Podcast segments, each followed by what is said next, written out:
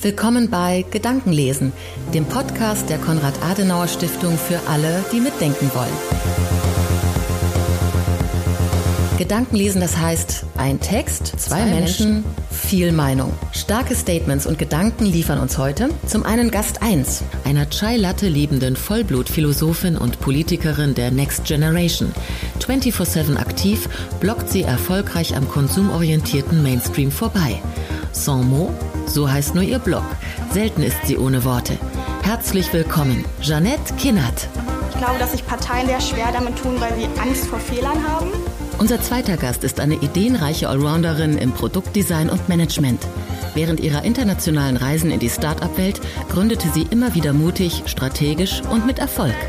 Als weiblicher Techie coacht sie, gibt Frauen mit Scale-Up-Women Unterstützung und Innovationen, insbesondere den digitalen, ein großes Like. Herzlich willkommen, Anna Rojan. Links hat eine klare Kante, rechts hat eine klare Kante. Aber was ist die klare Kante der Mitte? Wir sind gespannt, was beide zu sagen haben zu unserem heutigen Episodentext aus dem Buch Christlich-Demokratische Union, dem Jubiläumssammelband zum 75. Geburtstag der CDU, in dem sich namhafte Autoren mit Geschichte, Stellenwert und Zukunft der Partei auseinandersetzen. Unter anderem Ursula Münch. Ursula Münch ist Professorin für Politikwissenschaften. Darüber hinaus ist sie Direktorin der Akademie für politische Bildung in Tutzing und dank ihrer wissenschaftlichen Kompetenz Mitglied in verschiedenen Gremien, unter anderem dem Wissenschaftsrat.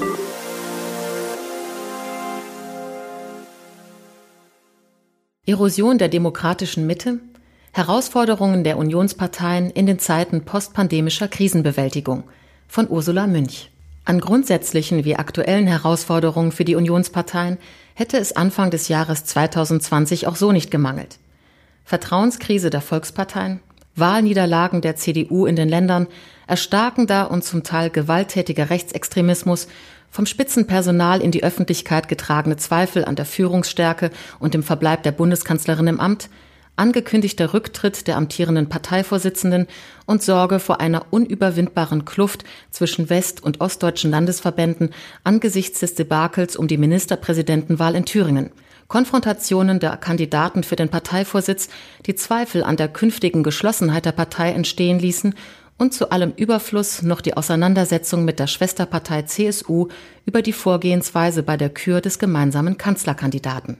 Und fast wie aus dem Nichts kam zu all dem etwas hinzu, das so bedrohlich erschien und wohl auch war, dass es im Frühjahr die öffentliche, ökonomische, politische und private Themensetzung mindestens für das Jahr 2020 völlig umwarf. Eine Pandemie, also eine sich weltweit und enorm schnell ausbreitende Epidemie, stellte Staaten, Gesellschaften, die Wirtschaft und Individuen vor Entscheidungen, die zumindest der Westen seit dem Ende des Zweiten Weltkriegs nicht kannte. Und damit verbanden sich von Beginn der Krise an mehrere nicht mehr nur rhetorische Fragen. Werden erstens unsere demokratische Ordnung und ihre verschiedenen Teilsysteme, zweitens das politische Führungspersonal und drittens die Europäische Union dieser massiven gesundheitspolitischen und ökonomischen Krise gewachsen sein? Angesichts der politischen Bedeutung der CDU-CSU als insgesamt erfolgreichster Partei Deutschlands und als letzter verbliebener Volkspartei liegt es nahe, diese neu auf die Tagesordnung gefluteten großen Fragen mit dem Nachdenken über die zentralen Herausforderungen der Unionsparteien zu verbinden. Wie kann die Union in einer Zeit, in der die Bewältigung der ökonomischen und gesellschaftlichen Folgen der Pandemie im Vordergrund stehen muss, angemessen auf die Veränderungen im Parteiensystem und vor allem deren Ursachen und Auswirkungen reagieren. Einer der Gründe, warum sehr positiv gerade die Meinungsumfragen zur CDU in Zeiten der Pandemie sind, ist das Krisenmanagement der Kanzlerin. Und die wird ja, wie wir alle wissen, nicht nochmal eine Amtsperiode machen. Ich würde sagen, bei vielen anderen Krisen, wie irgendwie Bankenrettung oder vor allen Dingen Flüchtlingskrise 2015, hat es bei einigen Teilen der Bevölkerung so das Gefühl ausgelöst, dass Frau Merkel wenig macht oder dass ihr Stil ist, quasi abzuwarten und dieses, wir schaffen das eher so ein bisschen ein so ein resignierter Zuspruch war. Aber jetzt in Zeiten der Pandemie zeigt ja Angela Merkel eine ganz eine klare Strategie und dass sie handlungsfähig ist, auch die Regierung handlungsfähig ist. Und ich glaube, das ist etwas, was sehr gut ankommt und was ihr ja auch jetzt noch mehr als sonst auch sehr viel Zuspruch und Ansehen auch international gegeben hat. Als ich den Text gelesen habe, hat das bei mir mal so ein bisschen auch ausgelöst, die Fragestellung, inwieweit ich eigentlich glaube, dass die klassische Volkspartei heutzutage noch in dieser Form funktionieren kann. In meinem Berufsalltag ist es absolut zentral, auf Fokus zu gehen, zu verstehen, wer ist meine Zielgruppe ganz präzise, was sind deren Bedürfnisse, was sind deren Wünsche, was sind deren Nöte, was sind deren Ängste. Und das Grundkonstrukt einer Volkspartei, die eine Wählerschaft zwischen 18 und 80 ansprechen soll, ist da, glaube ich, wird zumindest sehr stark herausgefordert. In der Bundesrepublik hat man diese Unzufriedenheit eines Teils der Bevölkerung mit den Erscheinungsformen und Ergebnissen politischen Handelns über Jahre hinweg schon deshalb kaum wahrgenommen, weil sie vor allem durch Nichtwählen artikuliert wurde. Beachtung fand das Phänomen jedoch, als es der AfD zumindest vorübergehend gelang, einen Teil der Nichtwähler zu mobilisieren. Der erste Anlass für diese Mobilisierung der Unzufriedenen war die Bankenrettung im Jahr 2008, die das Vorurteil bestärkte, wirtschafts- und finanzpolitische Entscheidungen und Maßnahmen würden zu Lasten der einfachen Leute beschlossen werden. Ungeachtet dieser Kritik besaßen Themen wie die Euro-Rettung oder die Verschuldungskrise jedoch offenbar nicht genügend Durchschlagskraft, Anschaulichkeit und vor allem Emotionalität, um tatsächlich eine Mobilisierung der Politik abgewandten und Unzufriedenen zu erreichen. Die Flüchtlingspolitik besitzt sie dagegen schon, und zwar auch deshalb, weil es im Streit darüber um Identität und Gefühle geht.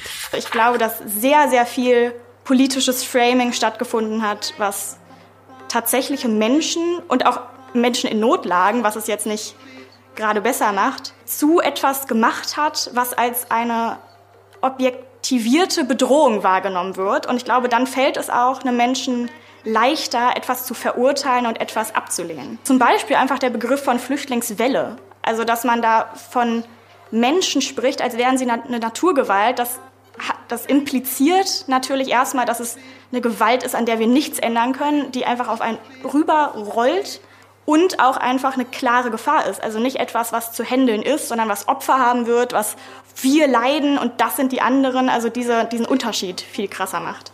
Da sind wir genau an dem Punkt. Emotion, Klarheit. Wogegen grenze ich mich ab?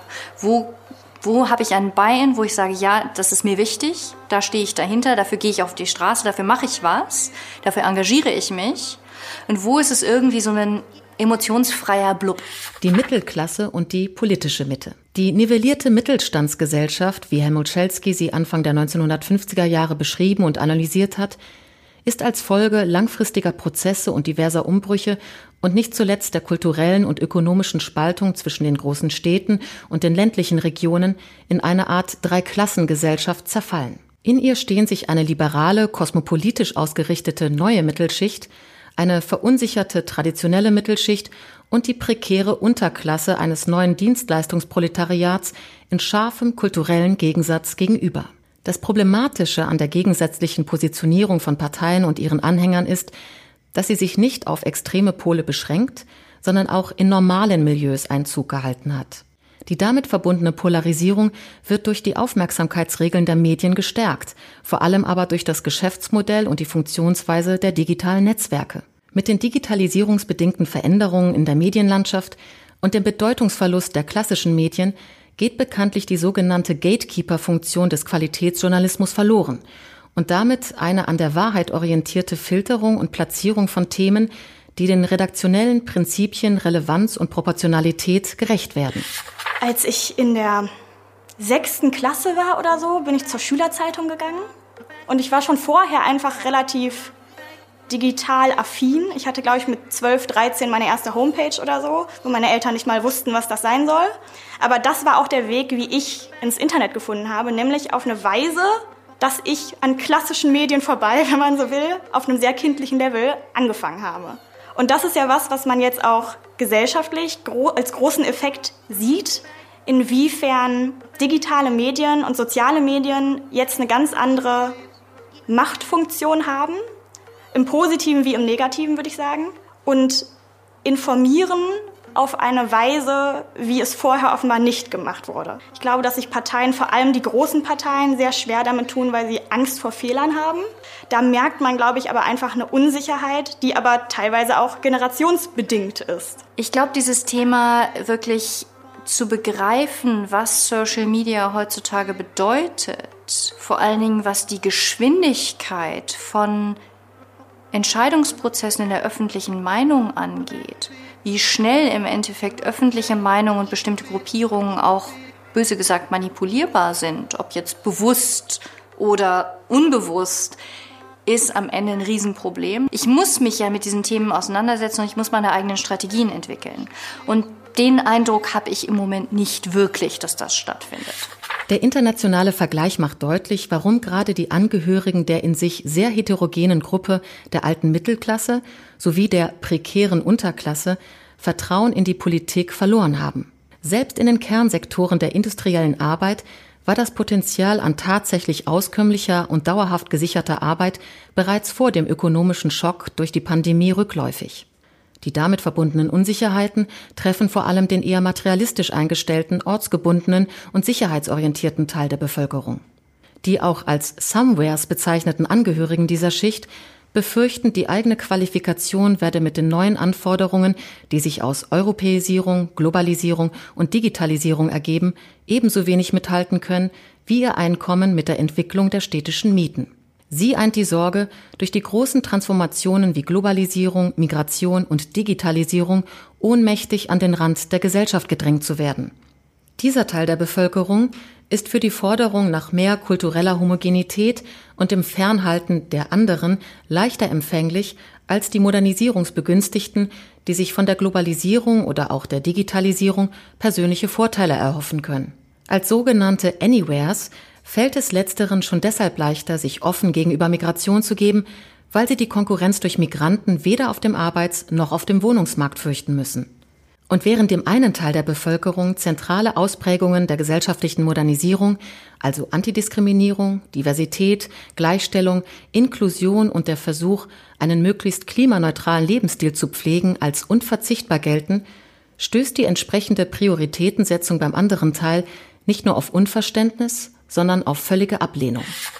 Und die Frage jetzt, wie kann man dem entgegenwirken? Ich glaube tatsächlich, nur mit gelingender Kommunikation. Ich glaube, dass man im Alltag, aber auch sogar in so Polit-Talkshows oder so, viel zu wenig tatsächliche Kommunikation wahrnimmt, die den Zweck hat, sich auszutauschen und zu verständigen.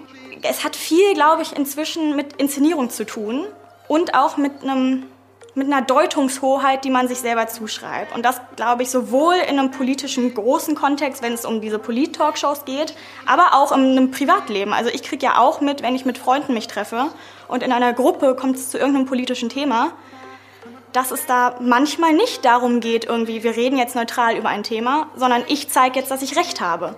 Je stärker du dich von Ängsten freimachen kannst, desto entspannter kannst du auf externe Impulse reagieren. Solange du verunsichert bist, solange du das Gefühl hast, du musst Dinge festhalten, du musst Dinge verteidigen, du hast Angst, was passiert, du hast Angst vor morgen, du hast Angst vor allen möglichen Einflüssen, in dem Moment kannst du dich nicht öffnen. Das ist vollkommen klar. Denn ich empfinde viele Menschen als Angst gesteuert, aber viele von ihnen geben es ja nicht zu viel Verhalten von dem, was wir in unserem Alltag sehen, gerade in den Bereichen wie eben Migration, wie auch Digitalisierung natürlich auch in vielen Fällen, künstliche Intelligenz. All das sind Themen, die Menschen Angst machen, weil sie sie nicht einschätzen können. Und statt zu thematisieren, dass ich es nicht weiß und dass ich mich vielleicht öffne und versuche etwas darüber herauszufinden, mache ich dicht und sage, nein, das ist böse, das ist scheiße, das will ich nicht, geh weg und prompt haben wir halt eben solche Situationen wie momentan.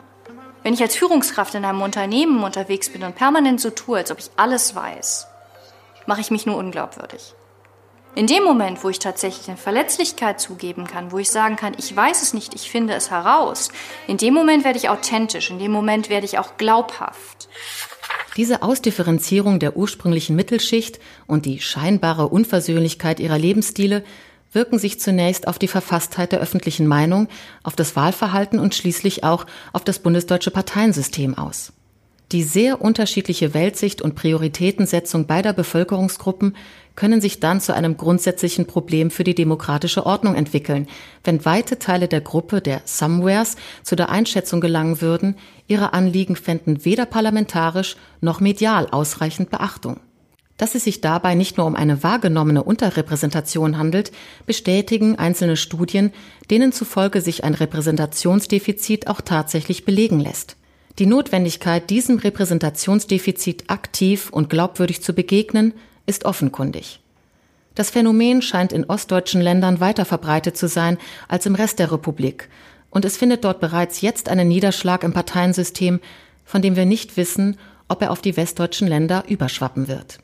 Gerade in postkommunistischen Gesellschaften ist zu beobachten, dass die von der Bevölkerung in einzelnen ökonomisch und demografisch besonders geforderten Regionen empfundene Perspektivlosigkeit, die sich auch in einer Unzufriedenheit mit dem liberalen Paradigma äußert, von Populisten aufgegriffen und thematisiert wird. Ich glaube, dass das auch ein Riesenfehler ist, den Parteien generell, auch nicht nur die CDU, sondern sehr viele Parteien unterschätzen weil sie ja zumindest auch den Anspruch haben, Volkspartei zu sein oder Mitte zu sein, aber dann müssen sie ja nun mal auch nicht nur Volk und Mitte ansprechen, sondern auch zu einem bis zu einem gewissen Grad darstellen. Und ich glaube auch, dass es das braucht, damit diversere relevante Themen aufgegriffen werden. Und ich will dann gar nicht wissen, wie man sich fühlt, wenn man aus einem ganz, ganz anderen Milieu kommt, weil es diese Distanz zwischen der Politik und Volk ja zumindest gefühlt noch wieder größer macht.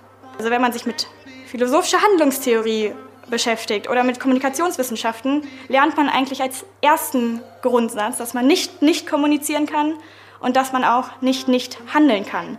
Also die Entscheidung, nicht zu wählen, ist ja auch eine Botschaft, die man sendet und eine Entscheidung dafür, dass einem nichts lohnenswert erscheint, was einem angeboten wird. Wir sprechen hier von Gruppierungen, die es wahnsinnig stark verinnerlicht haben, machtlos zu sein. Dazu sitzen und sich zu beschweren über Perspektivlosigkeit, über Mangel an Möglichkeiten. Tut mir leid, wir leben in einer Zeit, in der jeder die Möglichkeit hat, proaktiv Dinge zu verändern und Dinge anzugehen. Und das lasse ich leider zu dem Grad eigentlich nicht gelten. Es tut mir leid. Jeder ist eigenverantwortlich und jeder kann etwas tun. Jeder kann sein Leben in einem gewissen Grad gestalten. Die CDU in Zeiten unklarer Mehrheitsverhältnisse. Selbst für die CDU als ursprünglicher Sammlungspartei, die seit ihrer Gründung kontinuierlich unterschiedliche Strömungen integrierte, birgt die Kombination aus schwierigen Mehrheitsverhältnissen und großen inhaltlichen Aufgaben gefährliche Fallstricke. Die Debatte über den Umgang der CDU und ihrer Landesverbände mit den demokratischen Teilen der AfD birgt Spaltpotenzial. Daran ändern auch die Festlegungen des Parteivorstands nichts. Nicht nur dieser Konflikt bedarf einer gesprächs- und kompromissfähigen, aber eben auch durchsetzungsstarken politischen Führungspersönlichkeit, die in der Lage ist, auch innerhalb der Partei Zuversicht zu vermitteln. Dasselbe gilt für die Notwendigkeit, angesichts der globalen Umbrüche infolge der Krise eine wertebasierte Politik zu entwickeln, die den Anforderungen unserer heterogener werdenden und ohnehin zu Ängsten neigenden Gesellschaft gerecht wird. Eine Volkspartei zeichnet aus, sowohl die potenziellen Gewinner als auch die möglichen Verlierer globaler Veränderungsprozesse anzusprechen und einzubinden. Auch Gerechtigkeitsdebatten folgen angesichts veränderter Kommunikationsformen neuen Gesetzmäßigkeiten. Es fällt mithin zunehmend schwer, dieser Anforderung tatsächlich gerecht zu werden. Wenn die inhaltlichen Konflikte die zentrifugalen Tendenzen stärken, liegt es gerade in einer digitalisierten Mediendemokratie nahe, auf die integrative Wirkung von Persönlichkeiten zu setzen. Umso mehr fällt auf, dass selbst die, gemessen an ihren Wahlergebnissen, erfolgreichste Partei der bundesdeutschen Geschichte nicht mit allzu vielen Persönlichkeiten gesegnet ist, die zugleich politisch fähig, durchsetzungsstark und populär sind. Mein Ziel, auch als Parteimitglied, ist es ja auch nicht einfach nur ein möglichst cooles Branding zu machen. Also mir geht es ja gar nicht darum, Partei zu verkaufen und irgendwie attraktiv zu machen im Sinne von, ihr wollt das, dann kriegt ihr das jetzt alle, sondern ich glaube, es geht viel mehr um Diskurs und der ist nun mal komplex und auch sehr langsam. Und ich glaube, dass insbesondere meine Generation auch nicht daran gewöhnt ist, dass das so langsam ist und man nicht etwas bekommt, das nach eigenen Bedürfnissen angepasst ist. Also meine privat ganz persönlich ist es, dass ich in der CDU bin und von innen heraus versuche, Dinge zu ändern. Gleichzeitig aber in den letzten zehn Jahren, in denen ich unionsnah bin, nicht immer CDU gewählt habe. weil ich zum Beispiel je nach Personal oder Haltung das nicht mit mir vereinbaren konnte. Aber ich sehr an ein Fundament von CDU glaube und sie bestenfalls dann wieder zu dem machen kann, was ich wählen möchte oder aktuell wähle. Angesichts unübersehbarer zentrifugaler Tendenzen in der Gesellschaft, die sich durch die Auswirkungen der Pandemie verstärken werden, dürfte den Exekutiven demnach mehr denn je die Aufgabe zukommen, Problemlöser zu sein und auch entsprechend wahrgenommen zu werden. Neben der politischen und gegebenenfalls auch rechtlichen Auseinandersetzung mit populistischen und extremistischen Kräften ist die besonnene Handlungsfähigkeit des freiheitlichen und demokratischen politischen Systems die zentrale Voraussetzung, um populistischer oder gar extremistischer Argumentation den Nährboden zu entziehen. Dieses generelle Erfordernis wirkt sich zwangsläufig auch auf die beiden wichtigsten Personalentscheidungen der CDU aus. Schließlich steht, wenn die erfolgreichste Partei Deutschlands das Erbe ihrer früheren Vorsitzenden Angela Merkel zu klären hat, ein zentrales Ziel der Neuausrichtung fest.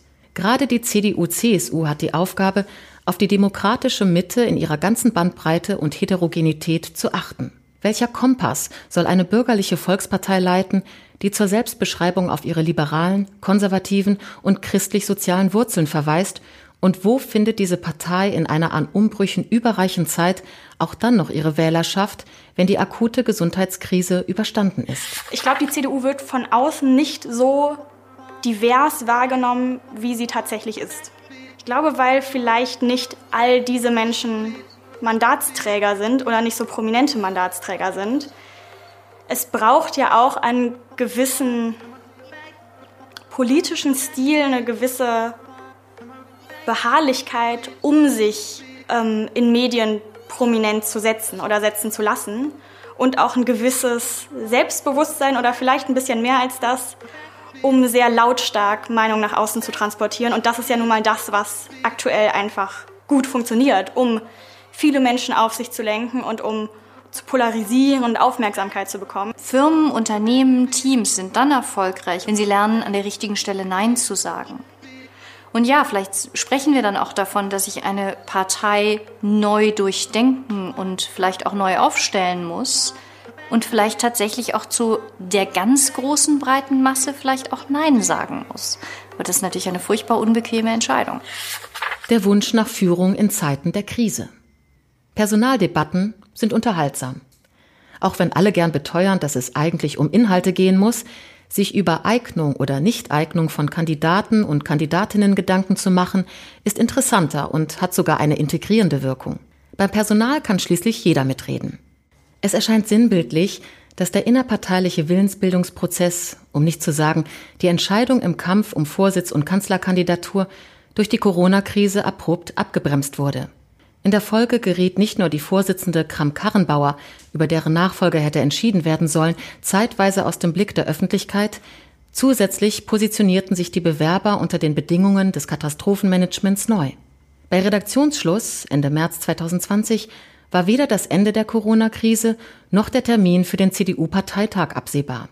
Was aber bereits zu erkennen war, sind die großen und zum Teil widersprüchlichen Aufgaben, denen der künftige Vorsitzende der CDU gerecht werden muss. Die Bekämpfung der Folgen der Pandemie weckt in weiten Teilen von Wirtschaft und Bevölkerung den Ruf nach mehr staatlicher Intervention. Während es in Zeiten des akuten Krisenmanagements für erforderlich gehalten wurde, sogar durch Staatsbeteiligungen das Überleben von ausgewählten Unternehmen zu sichern, wird vom künftigen CDU-Vorsitzenden nach der Überwindung der akuten Krise erwartet werden, so früh wie möglich Vorschläge vorzulegen, wie dieses in weiten Teilen der Bevölkerung populäre staatliche Engagement zurückzufahren ist ohne gleichzeitig wieder in das andere Extrem eines dem Gemeinwohl unzuträglichen Neoliberalismus zu verfallen.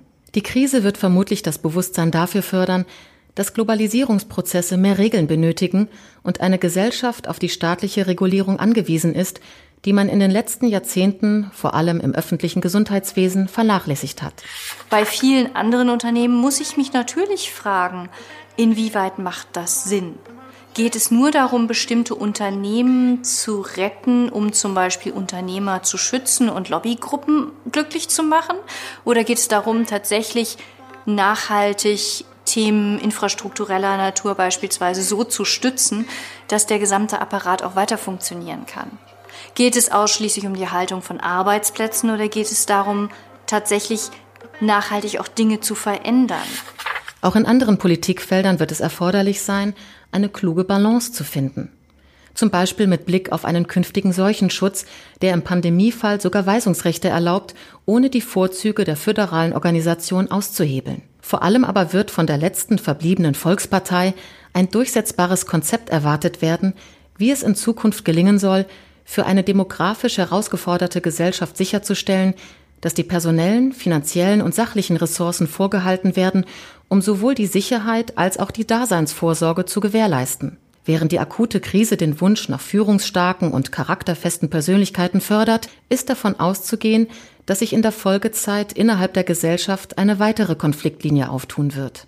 Die einen werden zwar nicht die Ausgangsbeschränkungen, aber die Schnelligkeit der politischen Entscheidungsfindung auch nach der akuten Krise beibehalten wollen und den gewaltenteilenden Mechanismen unserer freiheitlichen Demokratie noch skeptischer gegenüberstehen, als dies schon bislang der Fall war. Und die anderen werden sich entschieden gegen eben diese Verlockungen des Autoritären zur Wehr setzen und als Reaktion auf die Exekutivlastigkeit während der Krise und die massiven Grundrechtsbeschränkungen die Ausweitung von Beteiligungsrechten der Bürger einfordern. Es gibt keine richtige Lösung. Es gibt am Ende gibt es ja nicht mal richtig oder falsch. Ich kann sagen, ich treffe jetzt eine Entscheidung aus der heutigen Perspektive und ich kann hinterher bewerten, ob das die richtige oder falsche Entscheidung war. Aber ich bin gefordert, eine bewusste Entscheidung auf Basis einer möglichst tiefen Durchdringung der Faktenlage zu treffen. Die Debatte um das Führungspersonal und die Rolle der CSU. Der Geist ist aus der Flasche. Die gesellschaftlichen, ökonomischen, politischen und technischen Umbrüche durch die großen Transformationen einerseits und die Folgen der Pandemie andererseits produzieren in Kombination mit dem Rückgang der Parteibindungen prekäre parlamentarische Mehrheitsverhältnisse, die bereits unter normalen Bedingungen oft genug mühsame Entscheidungsfindung im sich polarisierenden Parteienbundesstaat erschwert es, zukunftsfähige politische Konzepte zu entwickeln und durchzusetzen. In der Folge nimmt die Unzufriedenheit in Teilen der Wählerschaft schon deshalb zu, weil sie von den Kräften an beiden politischen Rändern durch moralisierende Anti-Eliten-Polemik geradezu aufgehetzt werden. Entgegen der ursprünglichen Zeitplanung der Vorsitzenden Kram-Karrenbauer wird die CDU die Frage, wer in der Lage ist, der Partei bei der Lösung dieser extrem schwierig auszubalancierenden Probleme vorzusitzen, nicht allein entscheiden können. Dazu ist der Zusammenhang zwischen den Positionen des Parteivorsitzenden und des Kanzlerkandidaten der CDU zu eng verkoppelt. Sollte die CDU einen Parteivorsitzenden bestimmen, dem die CSU, allen voran der CSU-Vorsitzende Markus Söder, nicht zutraut, bei der nächsten Bundestagswahl ein gutes Wahlergebnis für die Union einzufahren, dann ist der Konflikt der Schwesterparteien über den nächsten Kanzlerkandidaten vorprogrammiert. Es wäre nicht nur zynisch, sondern auch sachlich falsch, darauf zu setzen, dass eine hoffentlich insgesamt erfolgreiche Bekämpfung der Corona-Epidemie einen politischen Zustand herstellen könnte, wie ihn so mancher durchaus melancholisch mit der alten Bundesrepublik verbindet. Weder sollten wir die gesellschaftliche Modernisierung zurückdrehen wollen, noch erscheint es angesichts der von Nationalismus ausgehenden Gefahren vernünftig, auf die von Links- und Rechtspopulisten geforderte Entglobalisierung zu setzen, die vor allem angesichts von Lieferengpässen bei Medikamenten und Schutzvorkehrungen breite Zustimmung findet. Aber die Pandemie selbst und vor allem die Krisen, die mit ihrer Bewältigung einhergehen, zeigen auf, wie wichtig es ist, die zentralen Grundsätze, auf die sich die CDU beruft, in ein zeitgemäßes Verhältnis zueinander zu bringen. Nicht nur der neue Parteivorsitzende, sondern die Partei insgesamt werden daran gemessen werden, ob es ihnen gelingt, in der Nach-Corona-Zeit die liberale, die konservative und die soziale Ausrichtung der Partei mit einem sowohl führungsstarken und föderalen als auch partizipativen Führungsstil zu vereinbaren. Eine immense Aufgabe. Ich glaube auch. Ich glaube, traditionelle Werte können dabei helfen, einen Rahmen zu geben. Aber trotzdem muss ich sie in Bezug zu dem setzen, wovor die Leute heute Angst haben oder welche Bedürfnisse sie haben. Aber der CDU wird ja auch oder wurde in den letzten Jahren sehr viel Regierungsverantwortung gegeben. Und dann stellen sich nun mal auch große Aufgaben, denen sie sich stellen müssen. Links hat eine klare Kante, rechts hat eine klare Kante. Aber was ist die klare Kante der Mitte? Ein Audiopodcast der Konrad-Adenauer-Stiftung.